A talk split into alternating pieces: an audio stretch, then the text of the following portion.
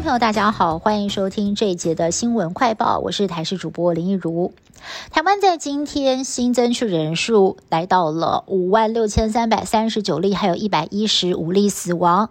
本土确诊人数现在已经破了三百万。除了儿童染疫之后发生的 Miss C，现在难道连成人的 Miss A 也出现了吗？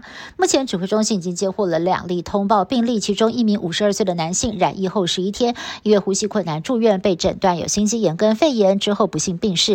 家属怀疑是染疫之后引发了 Miss A 死亡。指挥中心回应，这名个案因为没有符合发烧三十八度的症状，目前初判不列入 Miss A。不过为了谨慎起见，还是会交给专家来研判。台湾已经在境外移入个案陆续验出感染到了 Omicron 的亚型变异株 BA.4 还有 BA.5 的病例。如果未来病毒进到社区，是否会再现另外一波疫情？有学者认为 BA.4、BA.5 只是传播能力比较强，因此如果医疗量能没有不足，台湾真的不需要对 BA.4 跟 BA.5 有特别的作为，包括把它阻挡在国门境外，这样等于是做白工，会让疫情拉得更长。有医生认为，现在已经有不少人感染了 BA.2，只要人流。没有回升太多，BA four、BA five 的威胁就不会太大了。新北市两岁儿童恩恩染疫不幸病逝的事件，现在有了最新的进展，传出有消防员不满消防局要背黑锅，因此将把报案以及横向联系的录音档曝光给媒体。其中，消防局横向联系卫生局的电话已经告知卫生局，恩恩皮肤有紫斑，但是卫生局却请他再等等，因为医院现在很满。甚至在录音档的译文当中还注明了卫生局人员确认各自的时候发出笑声。后来确定双河医院可以收治，也派了车，但是恩恩已经出现了眼睛上吊的症状。恩恩的爸爸就怒批官僚杀人。新北市强调整个送医流程没有疏失，指挥中心则表示，按照中央指引，在符合条件的情况。之下，消防局可以免经卫生局派救护车，而且地方有权自行调整。台北市入选全球最宜居城市第十名。最新一期的英国《风尚》杂志公布了年度宜居城市评比结果。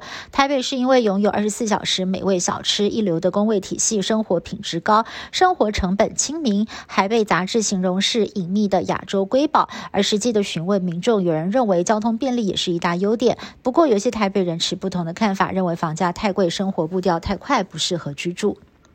俄国侵略乌克兰战争快要四个月了，西方国家持续的提供武器，还有捐款力挺乌克兰。在俄国国内也有正义之声。去年荣获诺贝尔和平奖的俄国记者穆拉托夫，之前就承诺要拍卖诺贝尔奖牌，捐助乌克兰难民儿童。这项壮举在二十号世界难民日当天成交，他的诺贝尔奖章以一点零三五亿美元天价卖出，折合台币大约是三十亿，缔造了有史以来诺贝尔奖章拍卖的最高纪录。美国上周五起庆祝六月节，还有父亲节，原本三天连假应该是开心返乡。